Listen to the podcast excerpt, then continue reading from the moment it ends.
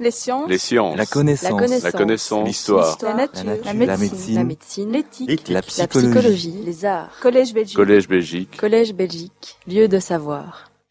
Donc on va parler de sommeil et de mémoire encore. Et cette fois-ci, on va se focaliser sur les mémoires motrices, la mémoire procédurale. Donc ce matin, Charline a parlé d'un autre type de mémoire. Euh, et donc euh, cet après-midi, on va parler plus de mémoire motrice. Je vais vous expliquer ce qu'on entend par mémoire motrice.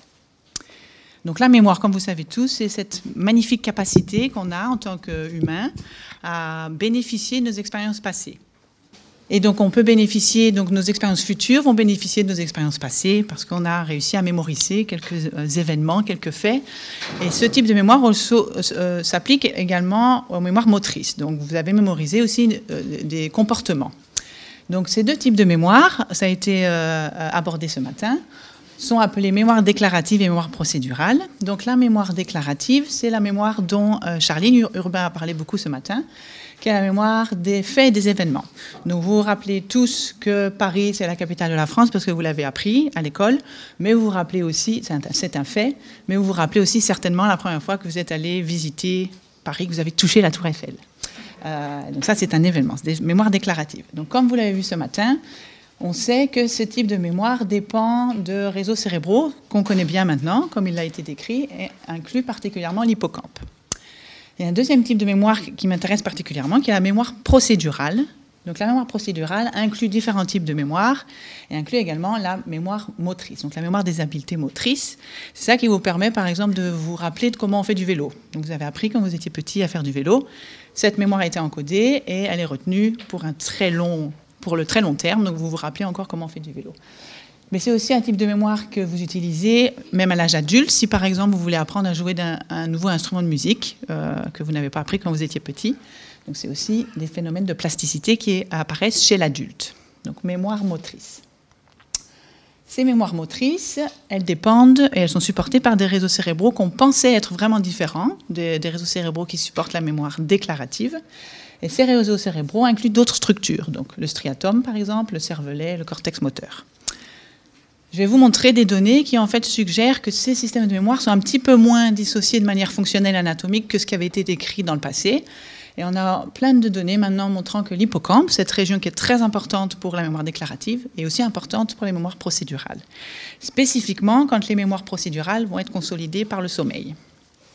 Donc je vais vous montrer tout ça. Donc mémoire procédurale, mémoire motrice.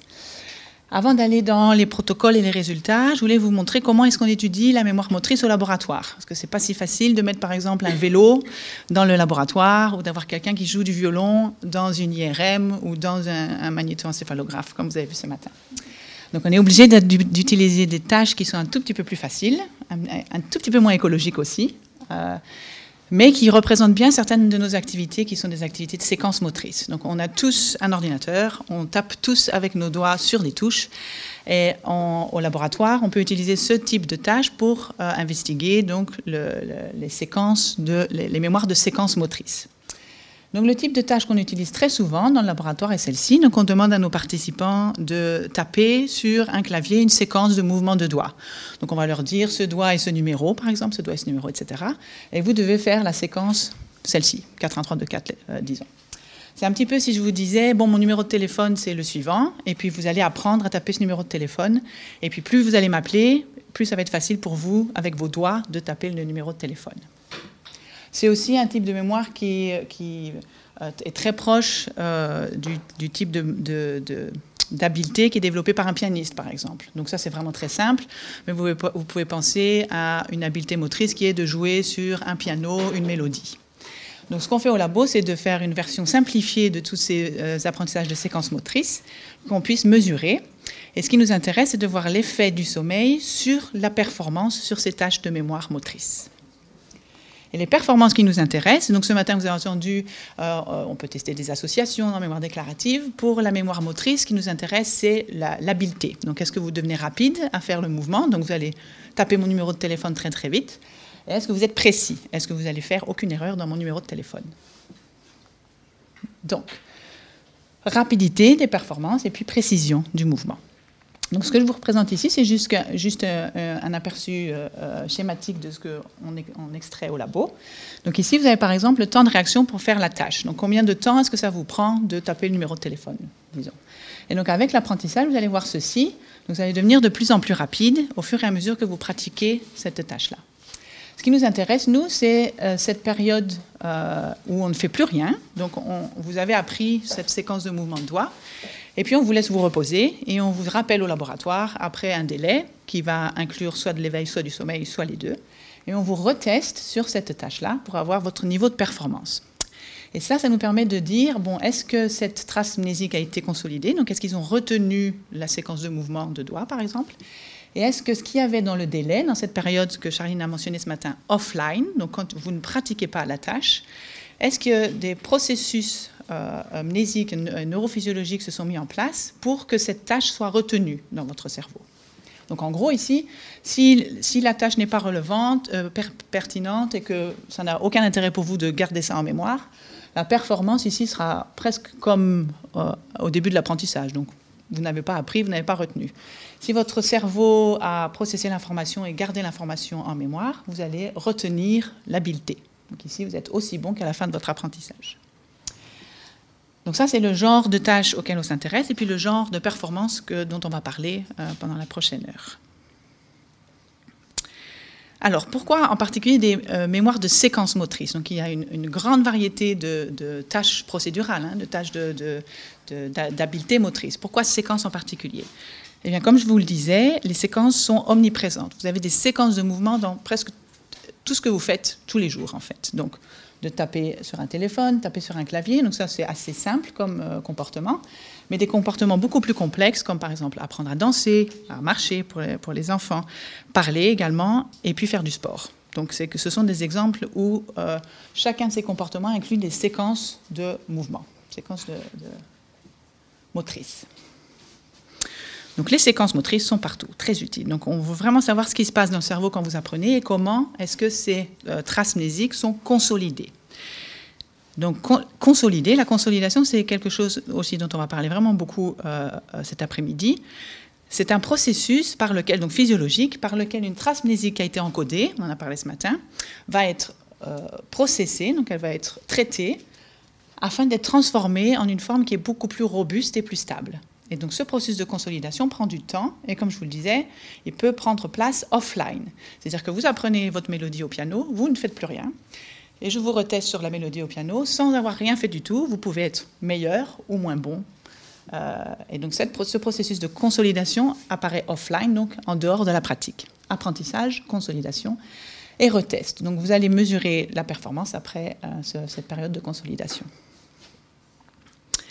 La consolidation euh, en mémoire peut être étudiée à différents niveaux. Donc vous pouvez étudier ça au niveau moléculaire. On en a parlé rapidement ce matin. C'est tout ce qui est plasticité synaptique. Très difficile à faire chez l'homme, évidemment. On peut étudier chez l'homme la consolidation au niveau comportemental. Donc ici, c'est ce que je vous ai dit. On peut suivre les performances et l'évolution des performances avec l'apprentissage et après la consolidation. Et on peut aussi euh, étudier les phénomènes de consolidation au niveau des systèmes, donc c'est au niveau cérébral plus ou moins. Donc on peut regarder si l'apprentissage et la consolidation va être supporté par une réorganisation des réseaux neuronaux qui supportent le comportement. Donc aujourd'hui, nous allons parler des corrélats comportementaux et systémiques, donc cérébraux, de la consolidation euh, des mémoires motrices. Alors, je suis sûre que vous êtes convaincus maintenant et que vous pouvez tous euh, répondre à ces questions. Pourquoi le sommeil? Donc, comme vous l'avez vu, le sommeil est très important pour la plasticité.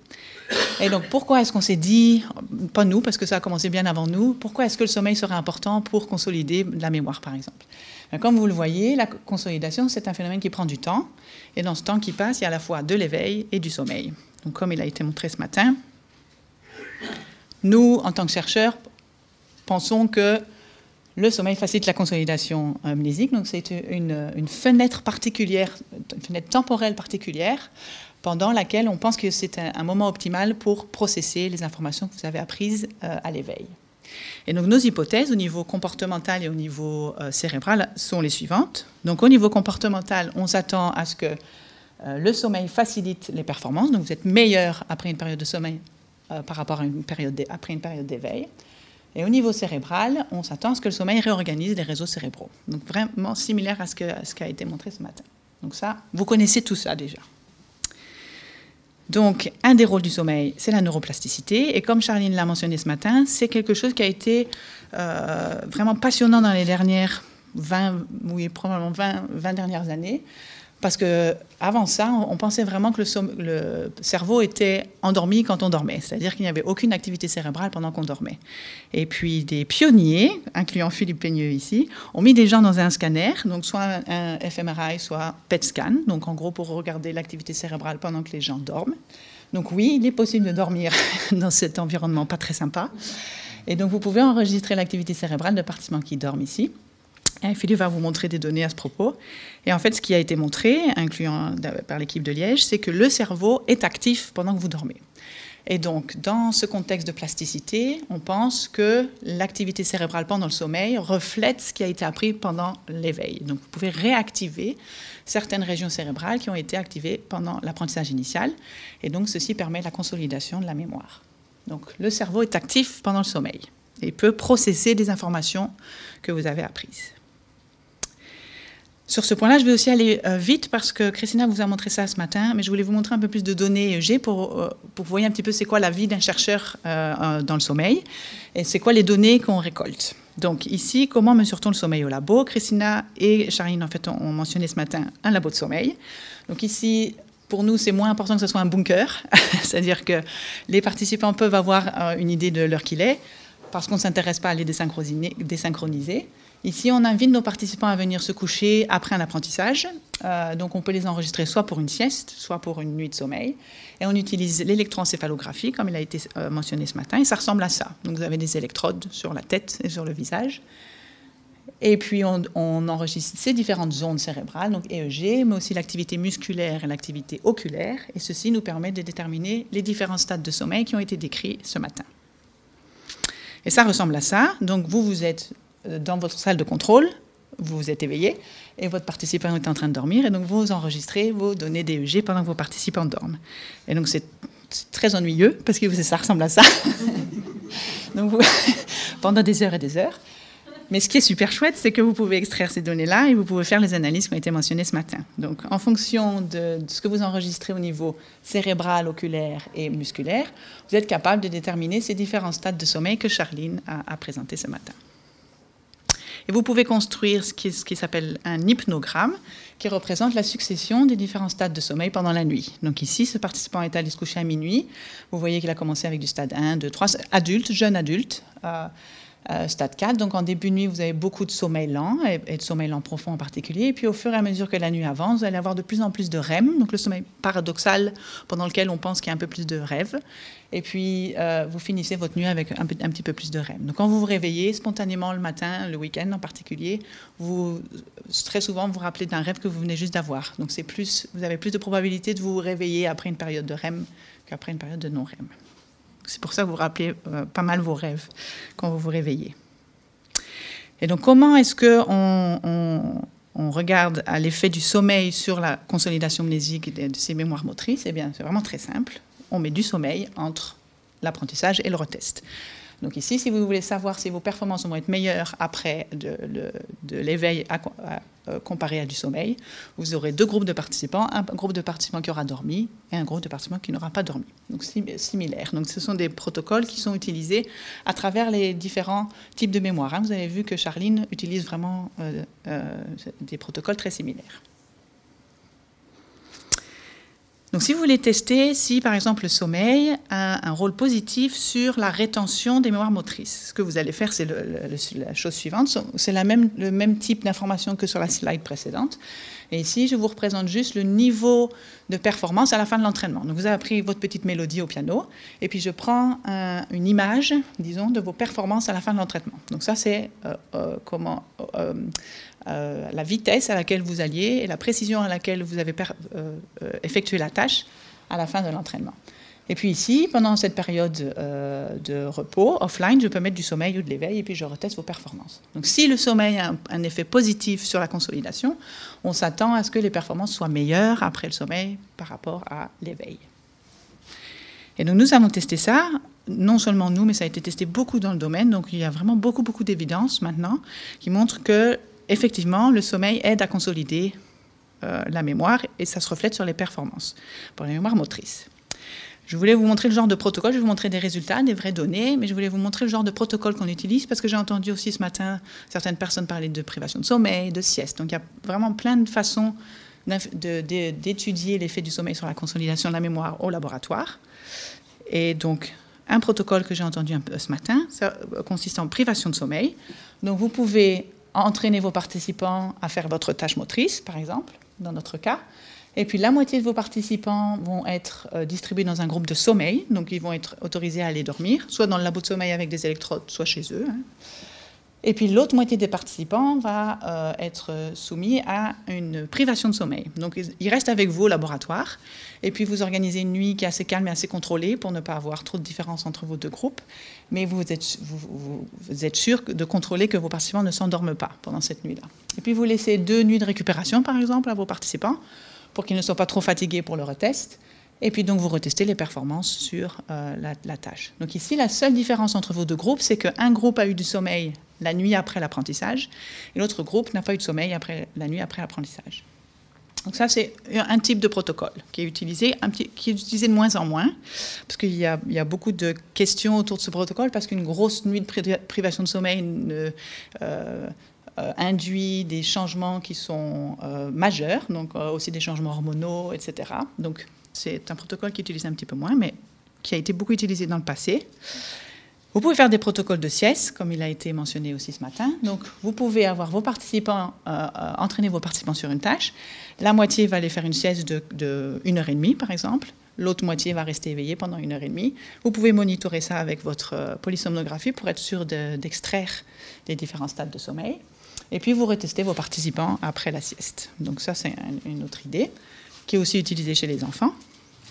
Et puis, il y a d'autres protocoles qui s'intéressent plus à la, dynamique de la consolidation. Vous pouvez, par exemple, retester vos participants à différents temps après, différents délais après l'apprentissage initial. Donc ici, par exemple, vous pouvez entraîner vos participants à la tâche. Dans un groupe, vous allez le retester seulement 30 minutes à 30 minutes d'éveil après l'apprentissage. Ici, 5 heures d'éveil après l'apprentissage. Et ici, par exemple, 24 heures incluant de l'éveil et du sommeil après l'apprentissage initial. Puis donc, vous pouvez comparer les performances ici entre vos différents groupes. Alors attention pour ce dernier type de protocole, vous ne contrôlez pas spécifiquement pour un effet du sommeil. Si j'ai un effet ici qui est très beau, ça veut dire que probablement aussi juste le temps a, pu bénéficier de la consolidation. Donc vous avez vraiment besoin d'avoir un groupe contrôle d'éveil pour euh, faire la conclusion que c'est un phénomène qui est dépendant du sommeil. Donc voilà des, exemples de protocoles que nous utilisons beaucoup au laboratoire. Donc maintenant, je vais vous montrer des résultats de ces données comportementales. Donc ici, ce sont des données sur une tâche de séquence motrice et sur la vitesse des performances. Et c'était un protocole qui était similaire à celui-ci. Et puis on a entraîné les participants sur une séquence motrice. Donc disons que si c'était le piano, on les aurait entraînés sur une mélodie, euh, Frère Jacques. Et puis on a aussi testé les performances sur une mélodie qu'ils n'avaient jamais apprise, donc euh, au clair de la lune. Et on a comparé les performances entre cette séquence apprise, cette séquence nouvelle, à travers ces différents euh, points dans le temps. Et ça, ce sont les performances. Donc, c'est une représentation euh, schématique encore, mais ça vient de vraies données. Donc, ici, disons que c'est la rapidité avec laquelle vous faites Frère Jacques et Au clair de la Lune à la fin de l'entraînement initial. Donc, ici, c'est normalisé à zéro. C'est-à-dire qu'en vie réelle, quand vous avez été entraîné sur Frère Jacques beaucoup, vous allez être meilleur sur Frère Jacques que sur Au clair de la Lune. Mais ici, on normalise au niveau de performance euh, à la fin de l'entraînement. Ce que vous pouvez voir, c'est que si vous retestez vos participants 30 minutes après la fin de l'apprentissage, vous avez une amélioration de performance. Donc, ils vont être plus rapides, mais aussi plus précis. Non seulement sur la séquence qu'ils ont apprise par cœur pendant des... des, c'est pas si long les apprentissages, hein, ça, prend une petite vingtaine, trentaine de minutes pour eux d'apprendre cette petite mélodie. Mais vous pouvez voir aussi que vous, pouvez voir des améliorations de performance sur une séquence qui est nouvelle, que vous n'avez pas appris. Donc c'est juste la première fois que vous faites cette séquence-là. Et donc le, bénéfice de la consolidation peut se transférer à une séquence qui n'avait pas été apprise. Ça, c'est un phénomène très intéressant. Il semblerait que votre cerveau soit très plastique juste après votre apprentissage et que ces phénomènes de plasticité peuvent en fait se transmettre à quelque chose que vous n'avez pas appris.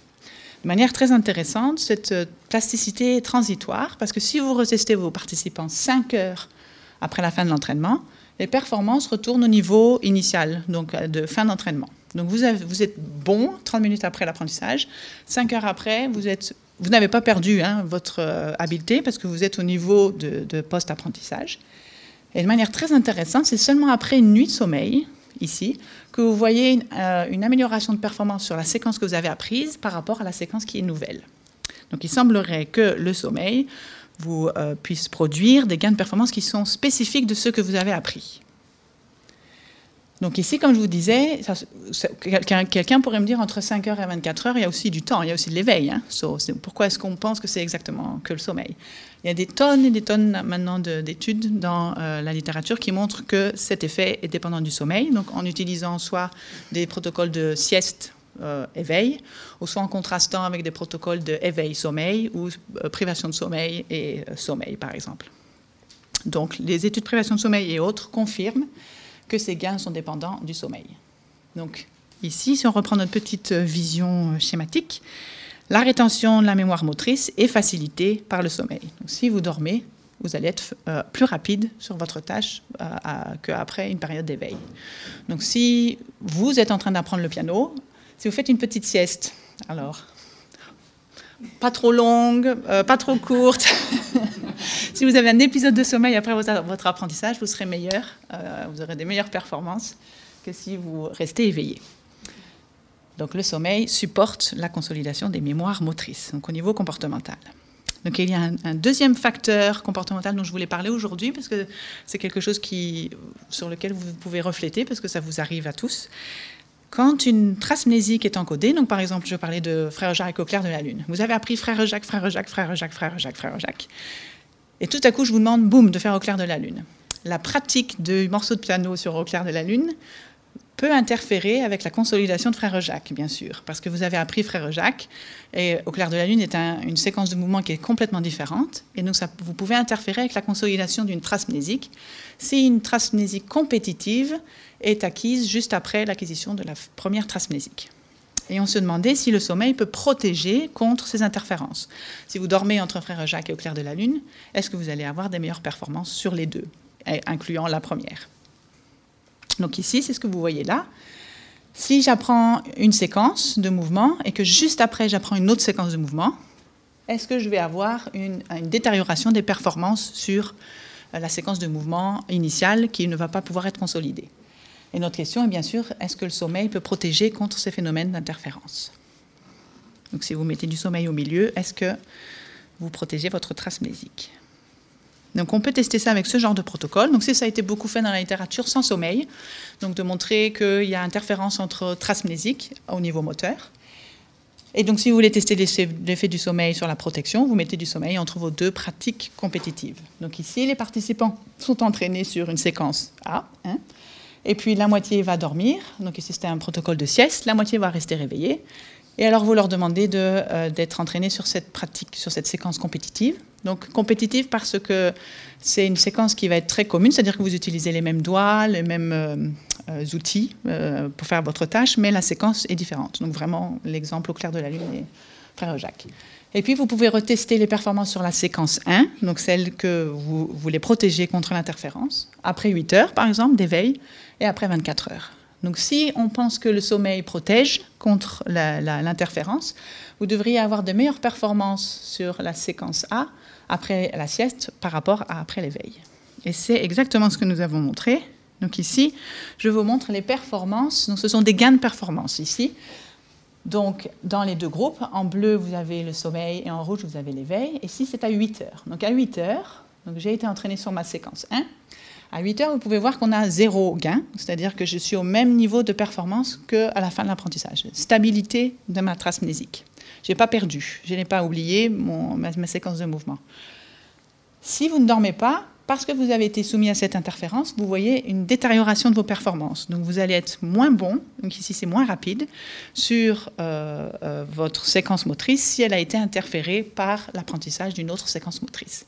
Et le sommeil, ici, va vous protéger contre cette interférence. Donc il est bon de dormir entre deux apprentissages qui sont interférents, si vous voulez consolider le premier apprentissage. Mais cet effet est seulement transitoire parce que si vous dormez une bonne grosse nuit de sommeil, vous allez en fait euh, avoir un effet qui n'est pas euh, euh, différent. C'est-à-dire que le sommeil va vous aider à consolider et vous avez une sieste ici qui va vous aider de manière transitoire pendant la journée. Donc ça va protéger cette trace mnésique qui va être ensuite consolidée pendant le sommeil. Donc une sieste post-apprentissage. Ici encore, c'était une sieste de 1 heure et demie. Donc au, labo, on fait des siestes qui sont très longues pour pouvoir assez de sommeil, pour montrer notre point. Donc protège de manière transitoire les mémoires motrices contre l'interférence pendant la journée. Donc ici, sur notre petit schéma, si vous mettez du sommeil entre les pratiques, euh, compétitives, vous allez avoir une protection de la trace mnésique contre l'interférence.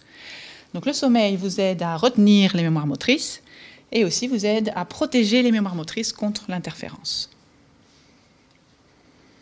Donc ça, c'est au niveau comportemental. Et alors, comme vous l'avez compris, nous sommes tous vraiment intéressés à savoir ce qui se passe au niveau du cerveau. donc, nous utilisons différentes techniques, et en particulier la technique d'imagerie euh, euh, par résonance magnétique fonctionnelle, ou structurelle quelquefois. Et donc, si vous voulez savoir ce qui se passe dans le cerveau de quelqu'un qui consolide, vous pouvez faire ça de différentes manières. Donc, vous pouvez par exemple mettre votre individu dans un IRM pendant qu'il fait la tâche, similaire à ce que Charlie fait avec la magnétoencéphalographie.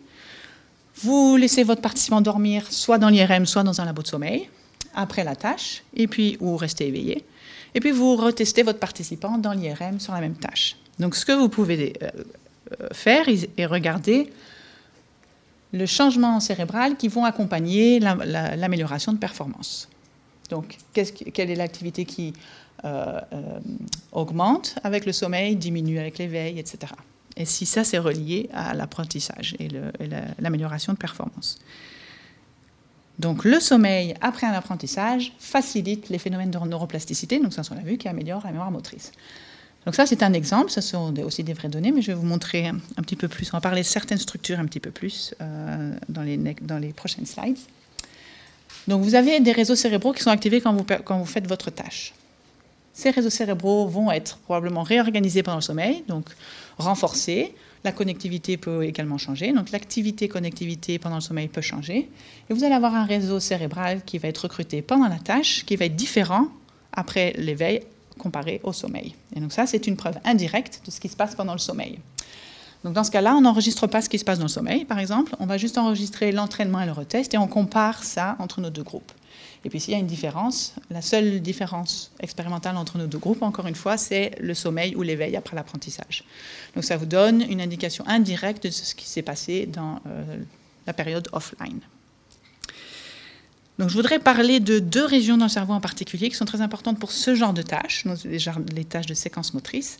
Ce matin, il était mentionné que l'effet du sommeil sur la consolidation peut être très varié, c'est vrai, surtout dans le domaine moteur. Donc, il y a certaines tâches motrices vous n'avez pas besoin de dormir sur ça. Donc il y, a, certaines tâches motrices qui ne vont pas bénéficier du sommeil. Il y a d'autres tâches motrices où, dormir sur cette tâche est vraiment euh, bénéficiaire. Donc euh, vous avez un bel effet du sommeil. Donc pendant quelques années, en, incluant avec euh, Philippe, on s'est vraiment intéressé à savoir qu'est-ce qui fait qu'une tâche mnésique va être consolidée par le sommeil. Donc est-ce qu'on peut prédire qu'une tâche va nécessiter le sommeil pour consolider ou pas? Et donc, il y a des régions dans le cerveau qui sont, qu'on, sait sont très liées au sommeil, par exemple l'activité dans l'hippocampe. comme je vous ai dit au début de la présentation, l'hippocampe et les tâches motrices, et de manière historique, on n'a vraiment jamais trop vu d'activité dans l'hippocampe dans ces régions-là. Et dans cette étude qu'on a menée il y a quelques années à Liège, on a vu des régions qui se sont activées pendant l'apprentissage initial. Donc ça, c'est une région du cerveau qui est le striatum, qui est très utilisée pour les apprentissages moteurs. Donc ça, c'est pas du tout une surprise. Quand vous faites ce genre de tâches, vous vous attendez à voir le striatum, le cervelet et le cortex moteur qui sont activés. Pas de surprise, c'est quelque chose qu'on voit. L'activité augmente avec l'apprentissage. Donc ça, c'est à l'éveil pendant que vous faites votre tâche dans le, dans le scan. Par contre, on a été très intrigués de voir qu'il y a de l'activité aussi dans cette fameuse région, l'hippocampe, qui est très liée au sommeil. Donc on s'est dit, oh, très, intéressant, pourquoi est-ce que cette tâche recrute l'hippocampe? Alors c'est une tâche mnésique, bien sûr, il y a une composante de mémoire, donc on s'est dit, bon, c'est une tâche de mémoire, est-ce qu'il y aurait un lien entre l'activité de cette région et la consolidation en mémoire? Donc pour tester ça, ce que vous pouvez faire, c'est prendre ces euh, cartes d'activité cérébrale et les régresser avec les gains de performance. Donc la question est la suivante est-ce qu'il y a dans le cerveau des régions qui s'activent d'autant plus que la trace mnésique va être consolidée? Donc, en d'autres termes, vous voulez prédire si l'individu va consolider basé sur ce qu'il euh, utilise dans son cerveau pour faire la tâche. Je vais vous montrer un autre euh, schéma, peut-être ça sera plus clair. Ce que nous avons trouvé, c'est que cette région dans l'hippocampe, qui est une région de mémoire déclarative, donc on était encore très étonnés, est liée à la consolidation qui va prendre place dans, quelques heures après, hein, parce qu'ici on est dans l'apprentissage. Et ce qui était vraiment très intéressant pour nous, c'était de voir que l'activité dans l'hippocampe, dans cette région euh, de mémoire, varie d'un individu à l'autre, premièrement, et que cette variabilité entre les individus prédit si cet individu va consolider ou pas. En d'autres termes, un individu qui va beaucoup activer son hippocampe sera, euh, va plus probablement bénéficier du sommeil qu'un individu qui active moins l'hippocampe. Donc si vous voyez, vous êtes un chercheur, vous êtes dans votre laboratoire, vous scannez votre individu, vous voyez que l'hippocampe s'active beaucoup pendant l'apprentissage, vous pouvez prédire que cet individu va bénéficier du sommeil. Donc c'est très puissant. Or, encore une fois, seulement des corrélations. Hein. Donc euh, il y a juste une corrélation entre l'activité de l'hippocampe pendant l'apprentissage initial et la consolidation pendant le sommeil. Le plus vous activez votre hippocampe, les meilleures performances seront après euh, la, période de sommeil. Et de manière vraiment très intéressante pour nous, cette corrélation n'a pas été observée quand les performances sont testées après l'éveil. Donc, pas de corrélation après 30 minutes, 5 heures. Donc, c'est seulement après une période de sommeil qu'il y a une corrélation entre l'activité de l'hippocampe et l'éveil. Donc, il semblerait, vraiment très similaire à la mémoire déclarative, qu'il y a un lien entre activité hippocampique et consolidation en mémoire. Donc, basé sur les modèles qui ont été présentés ce matin, ça fait beaucoup de sens, bien sûr. L'hippocampe est une mémoire, une, région qui va être réactivée pendant le sommeil, qui va euh, consolider même les mémoires motrices. Donc ici, on pensait que l'activité de l'hippocampe pouvait prédire les phénomènes de consolidation. Consolidation des mémoires motrices ici, dépendant du sommeil. Donc ce matin, vous avez entendu parler de connectivité également. Donc vous pouvez regarder dans le cerveau ce qui est, ce qui est activé quand on fait une tâche. Vous pouvez aussi regarder euh, comment les régions parlent entre elles, donc comment elles interagissent entre elles. Donc c'est exactement ce que Charline euh, euh, a mentionné ce matin avec l'hippocampe et le néocortex, par exemple. Ici, on a deux régions d'intérêt qui montrent des patterns cérébraux qui sont antagonistiques. Il y en a une qui va en haut, il y en a une qui va en bas. Donc on s'est demandé, est-ce que ces régions interagissent pendant l'apprentissage initial? Et est-ce que, encore une fois, ce pattern d'interaction est lié au phénomène de consolidation? Ce que vous pouvez faire ici, ce sont euh, des analyses de connectivité. Donc la question est la suivante. Est-ce que ces régions se parlent pendant qu'on apprend? Et si vous faites ces analyses-là, vous allez avoir un résultat positif qui est le suivant. Il y a une interaction, un dialogue entre l'hippocampe et le striatum, qui sont des régions très importantes pour la mémoire motrice, pendant l'apprentissage initial. Et encore une fois, notre question était la suivante. Est-ce que c'est possible que ces patterns de connectivité prédisent la consolidation. En d'autres termes, est-ce que c'est possible que le plus ces régions se parlent pendant l'entraînement, le plus vous allez consolider après la nuit?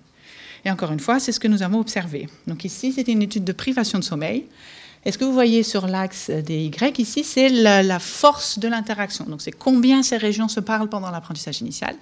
Et ici, vous avez les performances après euh, euh, le sommeil en bleu et après privation de sommeil en rouge.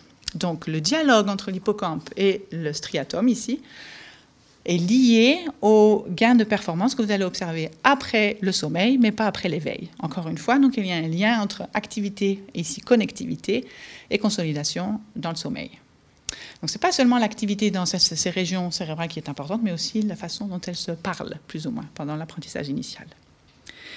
Et ce qui était vraiment très intrigant pour nous, c'était de voir qu'en fait, ces phénomènes ne sont pas observer tout le temps. Donc on n'est pas tous égaux. On le savait déjà, mais on a des données pour montrer ça. il y avait certains participants qui n'ont pas montré ce pattern de, connectivité. Donc ici, c'est ce que je vous ai montré. Cette région va en haut, cette région va en bas. Et certains autres, participants qui étaient tout aussi, sont l'exacte même population, la, population était exactement la même, donc de jeunes individus, tous euh, étudiants à l'Université de Liège, pas de privation de sommeil, pas de euh, euh, troubles d'aucune sorte. La moitié de nos individus dans le scanner n'ont pas montré le même pattern de connectivité. Ici, vous voyez par exemple l'activité dans euh, l'hippocampe et le striatum est assez coopérative. Donc vous n'avez pas cette interaction antagoniste, mais ça va dans le même sens. Et ce qui était intriguant, c'est que ces participants-là avaient une performance qui n'était pas très bonne, Et de manière encore plus intéressante pour nous, ils ne bénéficient pas du sommeil. Donc ces gens-là, ils ont encodé la trace mnésique parce qu'ils ont quand même appris la tâche, mais ils ont beau dormir sur cette euh, trace mnésique, il n'y aura pas de consolidation. Donc le sommeil aide à la consolidation, mais pas pour tout le monde. Donc il faut, vous avez besoin de recruter certaines structures pendant votre apprentissage initial pour pouvoir bénéficier du sommeil. Si vous, dormez sur une trace mnésique qui n'a pas été encodée de manière optimale pour le sommeil, le sommeil ne vous aidera pas. Donc ça, c'est mauvaise nouvelle. Bonne nouvelle, c'est que on, essaie maintenant de moduler ces réseaux cérébraux pour faire que votre trace mnésique va devenir dépendante du sommeil et pour en fait faire que le sommeil va vous aider. Ça, ce sont des lignes de recherche que nous commençons maintenant euh, au labo.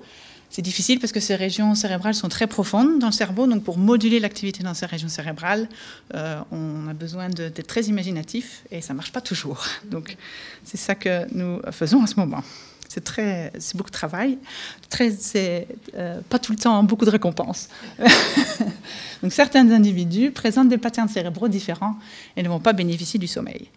Et je voulais aborder ce point-là parce que euh, c'est très en ligne avec ce qui se passe pendant le vieillissement physiologique. Donc quand vous vieillissez de, manière physiologique, ce que vous avez entendu ce matin, c'est que votre sommeil va être euh, différent, va être altéré. Donc vous pouvez vous attendre à ce que la consolidation en mémoire va être aussi différente et altérée. Ce qui se passe aussi avec euh, le, vieillissement, c'est que la manière dont, vous encodez les traces mnésiques est différente. Donc votre cerveau n'est pas activé de la même manière, votre sommeil n'est pas le même, ça résulte souvent en pas de très bonnes performances et pas des belles consolidations. Donc je vais vous montrer des données à ce propos-là. Donc ici, ce sont la même tâche de séquence motrice, séquence de mouvement de doigts. Ici, encore une fois, c'est la vitesse à laquelle vous faites votre euh, euh, apprentissage. Donc ici, en rouge, vous avez les personnes âgées, donc plus de 55 ans. Et puis ici, en bleu, vous avez les jeunes entre 18 et 30 ans. Donc vous voyez que, en général, les jeunes sont plus rapides, ça c'était attendu. Les, personnes âgées sont plus lentes pour performer la, tâche, mais elles sont quand même capables d'apprendre, hein. bien sûr. Hein. quand vous avez 55 ans, vous pouvez apprendre à jouer du piano. Vous allez être un petit peu plus lent que si vous aviez 20 ans. La mauvaise nouvelle, c'est que si vous dormez après votre apprentissage, vous n'allez pas bénéficier du sommeil euh, autant qu'une personne jeune. Donc ici, ce sont les retests. Après, euh, euh, c'était une, nappe ici, une sieste. Donc vous avez les performances au retest chez les âgés, les performances au retest chez les jeunes. Si vous faites la différence, donc vous regardez le jump de performance ici, donc s'il y a eu une amélioration dans cette période offline, ce que vous allez voir est le suivant. Voilà. Ici, ce sont les améliorations de performance entre la fin de l'entraînement et le début du retest. Ici, chez les personnes âgées, vous voyez qu'on a une détérioration de performance. Donc, ils sont moins bons, ils sont un petit peu plus, plus lents à la fin, au retest, après le sommeil, que les personnes jeunes. Donc, les personnes jeunes ont un boost de performance après le sommeil, comme je vous ai montré sur les données euh, précédentes. Donc, avec l'âge, le sommeil est un petit peu moins euh, bénéficiaire. Et alors ça pourrait être dû, comme on l'a dit ce matin, à ces, différences d'architecture qui euh, apparaissent avec le vieillissement physiologique. Donc votre sommeil est moins efficace euh, pour consolider les mémoires. On va parler de certains événements électrophysiologiques dans le sommeil qui sont importants pour la plasticité, qui sont diminués dans le vieillissement. Mais on pense aussi qu'il y a quelque chose qui se passe pendant l'encodage de votre trace mnésique. Donc on a des données qui montrent ceci. Donc, les mémoires pour les personnes âgées ne bénéficient pas autant du sommeil. Ça, c'est un phénomène aussi qu'on voit pour les mémoires déclaratives. Donc, c'est quelque chose qui est assez euh, commun aux, différents systèmes de mémoire. Donc, au niveau cérébral, qu'est-ce qui se passe dans le cerveau de ces personnes âgées qui essaient d'apprendre cette tâche de la même manière que les jeunes? Donc, ici, encore une fois, vous voyez ce que je vous ai décrit euh, précédemment. Donc, activité dans le striatum, cette région motrice qui augmente avec l'apprentissage activité dans l'hippocampe qui diminue avec l'apprentissage, comme je vous l'ai montré. Donc l'activité et le dialogue est importante pour la consolidation. Chez les personnes âgées, vous voyez quelque chose qui est très similaire à ces jeunes qui n'apprenaient pas bien, avec un pattern qui est plus coopératif. Et encore une fois, les personnes âgées ne bénéficient pas du sommeil. Donc il semblerait qu'il y ait un lien entre activité, connectivité pendant l'apprentissage et ces patterns particuliers et la consolidation après le sommeil. Donc c'est un peu triste pour les personnes âgées, mais il y a des bonnes nouvelles. Vous pouvez booster et induire de la plasticité euh, cérébrale dépendante du sommeil chez les personnes âgées en manipulant un petit peu la manière dont vous entraînez vos personnes âgées. Donc on a une étude qu'on a fait au labo qui a montré que si vous donnez un tout petit peu plus de temps et donc de, pratique sur la tâche à une personne âgée, vous pouvez en fait très bien déclencher ces phénomènes de plasticité qui dépendent du sommeil. Donc le gros problème qu'on a avec ce genre d'études, c'est qu'on veut comparer, et Charline, c'est la même chose avec les enfants, vous voulez comparer des euh, populations qui sont très différentes, hein, des, gens, âgés avec des gens jeunes. La tâche peut être un peu trop complexe pour une personne âgée par rapport à un jeune. Un jeune va faire cette tâche motrice vraiment de manière très facile. Quelqu'un d'âgé, un petit peu plus, ce sera plus difficile peut-être. Si vous donnez un petit peu plus de temps, un petit peu plus de pratique, euh, ce qu'on a montré, c'est que vous allez finalement réussir à induire une activité cérébrale pendant l'apprentissage qui va pouvoir induire de la plasticité. Donc la plasticité n'est pas perdue du tout quand vous êtes euh, âgé.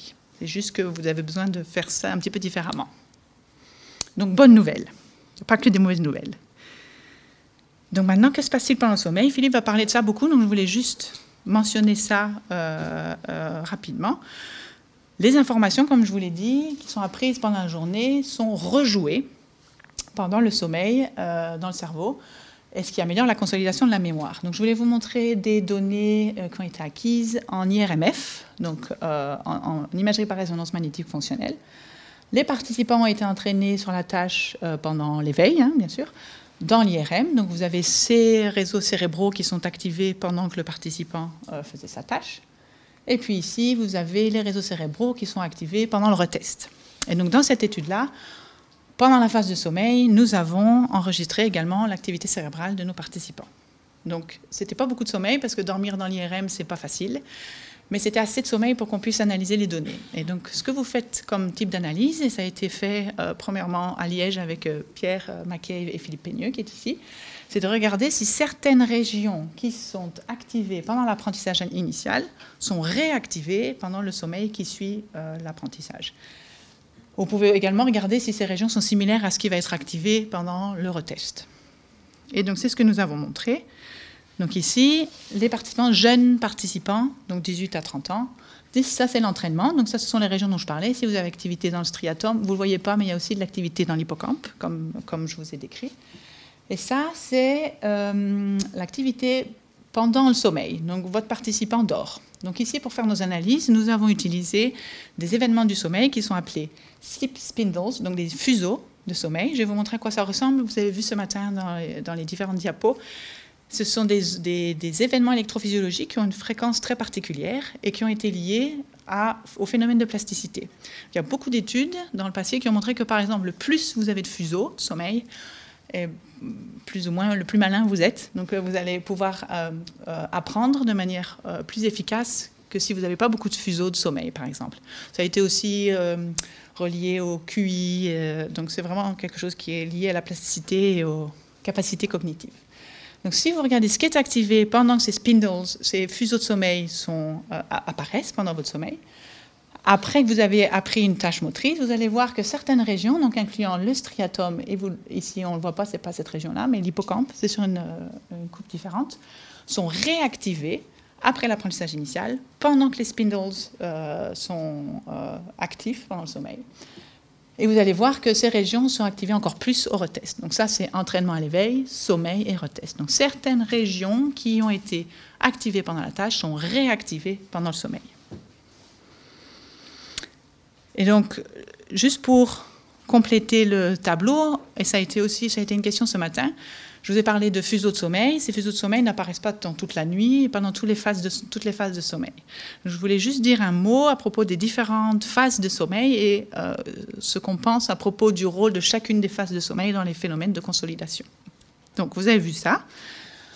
Nous avons les différents stades de sommeil ici. Ça, c'est les fuseaux dont je vous ai parlé. Donc ça, c'est un, fuseau de sommeil. Est-ce que j'ai euh, une autre euh, diapositive qui est un peu plus claire? Oui, on voit pas très bien ici, désolé. Donc ça, ce sont les ondes lentes dont on a parlé ce matin. Euh, ça, c'est l'activité oculaire. L'activité musculaire, vous pouvez ignorer pour le moment. Donc comme je vous l'ai présenté, vous pouvez déterminer la durée de chacun des stades de sommeil grâce à ces données-là. Et donc, on s'est demandé, pas seulement nous encore une fois, mais le, domaine de recherche, si certains stades de sommeil étaient liés à la consolidation de certains apprentissages. Donc, vous pouvez vous demander, est-ce que, par exemple, comme on a entendu ce matin, le sommeil paradoxal est important pour les mémoires motrices? Est-ce que le sommeil lent est plus important pour les mémoires déclaratives, par exemple? Donc il y a quelques euh, papiers qui ont investigué cette question. Ce sont des études très séminales qui datent des années 80-90, par des équipes allemandes qui sont vraiment très connues. Et l'idée était que le sommeil non REM, donc le sommeil lent euh, profond de début de nuit, était plus associé aux consolidations des mémoires déclaratives. Donc ça, on pense toujours que c'est vrai. les mémoires déclaratives sont probablement bien consolidées, comme vous avez vu ce matin, par le sommeil à ondes lentes. Cependant, il y a des formes de, mémoire émotionnelle, par exemple, qui peuvent dépendre du sommeil REM, hein, du sommeil paradoxal. Et puis ces auteurs ont montré que le sommeil de deuxième partie de nuit, qui était un sommeil plus riche en, euh, rapid eye movement, donc euh, sommeil paradoxal, consolidait les mémoires procédurales. Et ça, c'est plus compliqué que ce, que, ce, qui a été montré il y a quelques années, parce que maintenant, on a beaucoup d'évidence que le sommeil en lente et aussi le sommeil de stade 2 avec les spindles, les fuseaux que je vous ai montrés. Donc, les fuseaux apparaissent en stade 2, 3, 4. Donc, vous avez beaucoup de fuseaux aussi en début de nuit. Hein. Donc, euh, vous en avez aussi en fin de nuit, mais donc il y a plus en plus d'évidence que aussi les mémoires motrices procédurales, et spécialement les mémoires euh, motrices qui dépendent de l'hippocampe, vont partager des processus communs avec les mémoires déclaratives, donc incluant les ondes lentes et les fuseaux de sommeil, par exemple. Et comment est-ce qu'on montre ça euh, Vous allez enregistrer votre sommeil après votre apprentissage et vous pouvez extraire toutes ces euh, caractéristiques de sommeil dont je vous parle. Hein. Donc vous pouvez extraire le nombre de fuseaux, euh, la densité, la fréquence, donc un grand nombre de, variables qui vont refléter la plasticité, selon nous. Vous pouvez extraire l'amplitude des, des oscillations lentes, par exemple. Et ce que vous pouvez faire, c'est des corrélations, encore une fois, assez limitées, mais on n'a pas trop le choix, entre ces événements électrophysiologiques qui supportent la plasticité et, par exemple, les, améliorations de performance ou les changements d'activité cérébrale. Donc, par exemple, on pourrait s'attendre, si, quelqu'un montre une grande consolidation après le sommeil, est-il possible que cette personne ait plus de fuseaux de sommeil que quelqu'un qui a montré moins de consolidation pendant le sommeil? Et c'est le cas. Donc ça, ça a été montré avec les fuseaux de sommeil, par exemple, donc dans nos études et dans d'autres études. Donc ça, c'est le fuseau de sommeil dont je vous parlais. Donc si vous, vous, vous allez extraire le nombre de fuseaux de sommeil que vous avez pendant une sieste, par exemple, après l'apprentissage, ici, le nombre ou la densité de fuseaux de sommeil est corrélé avec le gain de performance que vous allez enregistrer après la sieste. Le plus l'individu va donner des spindles pendant la, nuit ou la sieste, et le, meilleur il va être sur la tâche motrice. Donc vous pouvez faire des analyses un peu plus sophistiquées que juste compter, et euh, euh, ça dépend du, type de technique que vous utilisez, mais on peut maintenant aller plus euh, en détail dans quel stade de sommeil, quel indice électrophysiologique est important pour la consolidation. Donc mémoire motrice, si vous, si vous lisez un petit peu à ce propos-là, vous allez lire beaucoup à propos des fuseaux de sommeil. Et donc, juste pour un petit rappel de ce que Charline a montré ce matin, les fuseaux de sommeil, ce sont ceux-ci. Donc, Charline a beaucoup parlé des ondes lentes ici. Et selon ce modèle de consolidation, il y aurait une synchronie entre les fuseaux de sommeil, les ondes lentes, mais aussi l'activité hippocampique, hein, que vous voyez ici, pour favoriser ces phénomènes de consolidation. Donc ici, de la même manière, pour ces tâches de séquences motrices qui sont euh, euh, dépendantes de l'hippocampe, hein, pour lesquelles vous allez recruter l'hippocampe, les phénomènes de consolidation dépendants du sommeil sont très similaires à ce qui se passe pour euh, la mémoire déclarative. Donc on pense aussi qu'il y a un, transfert d'informations de l'hippocampe au néocortex. Alors peut-être dans des régions corticales qui sont différentes, mais l'hippocampe semble important pour acquérir les, données de mémoire motrice, donc similaire à la mémoire procédurale. Et puis encore un stockage à long terme dans le néocortex. Donc je vais finir avec euh, juste quelques petites ouvertures pour vous montrer ce qu'on fait au labo. Donc euh, les corrélats cérébraux et neuronaux, donc le fait que le sommeil est bon pour la performance et le fait que le sommeil réorganise l'activité cérébrale, ça fait vraiment quelques années maintenant qu'on a décrit ça, donc on le sait. On, a une bonne compréhension de ce qui est activé, ce que le sommeil module, etc. Ce qu'on voudrait faire maintenant, c'est ce que j'ai mentionné euh, juste avant on a vu qu'il y a beaucoup de variabilité entre les individus. Et puis aussi que dans le euh, vieillissement physiologique, ces processus ne sont pas toujours optimaux. Donc ce qu'on aimerait faire maintenant en recherche, de manière très fondamentale, donc pour le moment on n'a rien qui puisse être utilisé en clinique ou par euh, les gens chez eux, on voudrait essayer d'optimiser le recrutement de ces réseaux cérébraux qui sont dépendants du sommeil pour euh, optimiser la consolidation en mémoire. Pourquoi ça? Parce que vous l'avez vu, certains individus ne vont pas recruter ces régions de manière très optimale. Donc on pense qu'il y a un petit peu de, place ici pour améliorer la performance. Donc si vous ne recrutez pas beaucoup votre hippocampe, le sommeil ne va pas vous aider. Si je trouve un moyen de vous faire recruter plus votre hippocampe, on, pense que vous allez plus euh, bénéficier du sommeil. La même chose chez les personnes âgées. Donc, c'est des moyens pour nous d'améliorer la consolidation auxquels nous sommes en train de penser au laboratoire. Donc il y a différentes avenues pour booster les phénomènes de consolidation de la mémoire. Donc le but ici, je travaille dans un département des sciences du mouvement. Donc euh, on a des, athlètes qui euh, veulent performer le meilleur euh, qu'ils peuvent, hein, possible. Et donc ils essaient de trouver tout ce qui est possible pour améliorer le comportement, améliorer le comportement, améliorer le comportement. Donc ça, ça s'applique aux athlètes, bien sûr, mais ça s'applique à n'importe qui. Vous voulez être performant, évidemment.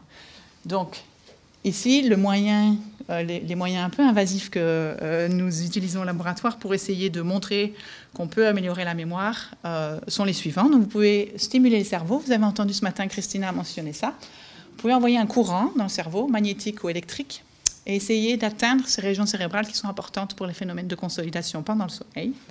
Si vous renforcez l'activité la connectivité dans ces régions, vous pouvez espérer que la consolidation sera meilleure. Donc, vous pouvez essayer de renforcer l'encodage de la mémoire avec ce genre d'intervention. Donc ici, comme je vous l'ai dit, ces régions sont très profondes dans le cerveau, donc on ne peut pas les atteindre. Donc il faut stimuler par exemple les régions corticales et espérer qu'elles connectent avec nos régions sous-corticales. Et puis nous testons si nous euh, modulons les phénomènes de, consolidation dépendant du sommeil. Donc ça, c'est une avenue. Donc euh, ça, c'est à l'éveil, donc intervention à l'éveil. Philippe va passer euh, du temps à vous parler des interventions pendant le sommeil. Je vais juste mentionner, comme pour une introduction pour lui, euh, les, différentes avenues pour booster la qualité du sommeil. Donc vous voulez avoir une meilleure consolidation, vous pouvez booster l'apprentissage lui-même ou vous pouvez booster la qualité du sommeil.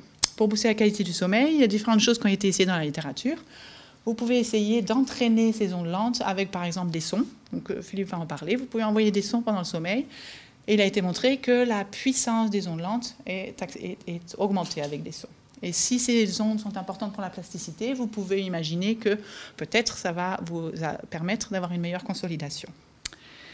Ça, c'est la façon non invasive. Il y a des façons plus invasives. Encore une fois, vous pouvez injecter des courants dans le cerveau. Mais donc, je dis non, plus invasif, mais c'est quand même non invasif. Hein. Ce sont des courants qui sont vraiment très minimes. vous le sentez à peine. Euh, et ces courants euh, peuvent entraîner des euh, fluctuations, des oscillations dans le cerveau et peuvent renforcer des rythmes. Donc, vous pouvez renforcer un rythme de fuseau, vous pouvez renforcer un rythme d'oscillation lente, par exemple. Et donc, il y a eu des études montrant que si vous avez cette intervention, euh, vous, avez, euh, vous, pouvez espérer euh, améliorer la consolidation en mémoire. Et puis, une dernière, une dernière avenue qui va être détaillée par Philippe est la suivante vous pouvez essayer de booster le phénomène de réactivation, c'est-à-dire que vous pouvez associer votre apprentissage avec des stimuli que vous allez renvoyer pendant le sommeil. Philippe va vous expliquer ça. C'est vraiment très passionnant. Vous pouvez par exemple penser au fait que vous avez appris Frère Jacques au piano. Eh bien, est-ce que rejouer Frère Jacques pendant la nuit va vous aider à consolider ou pas? Philippe va vous montrer des données à ce propos. Donc ici, l'exemple est avec euh, conditionner un son ou une odeur avec l'apprentissage. Ça a été montré aussi. Maintenant, je vais beaucoup parler de ce que nous faisons. Ce que vous pouvez faire pour euh, améliorer la consolidation, c'est de mieux dormir. Donc, mieux dormir, c'est tous les conseils que vous avez reçus déjà ce matin, voilà, que, aussi Christina vous a euh, mentionné. Pendant la journée, exposez-vous à la lumière, en particulier le matin, pour éviter que la pression de sommeil soit complètement ruinée, pas de longues siestes, comme on a mentionné. Et puis, très important, en, venant d'un département de, de, sciences de mouvement, il faut que je vous dise l'activité physique améliore la qualité de sommeil. Être actif, faire du sport, c'est en fait la meilleure. On parle d'intervention, d'envoyer des, des, sons, d'envoyer des courants électriques. Ça, c'est meilleur que tout ce que j'ai mentionné. Activité physique est la clé. Donc, si, vous voulez avoir un meilleur sommeil, voilà, et consolider, et que vous pouvez faire pendant la soirée, je repars sur ce que Christina vous a montré. Donc, avoir des cycles réguliers, euh, éviter les écrans avant d'aller dormir, et puis alors une petite routine pour aller euh, dormir. Je voulais juste finir avec ce que vous pouvez faire. Et puis, le sommeil est important pour vos mémoires motrices. Donc, pour bien mémoriser, dormez bien. Et ça, ce sont tous les gens qui ont euh, fait le travail de ce que je vous ai montré, les collaborateurs, et puis tous les, les, les agences qui ont donné de l'argent pour que nous puissions faire notre recherche. Donc, merci beaucoup pour votre attention.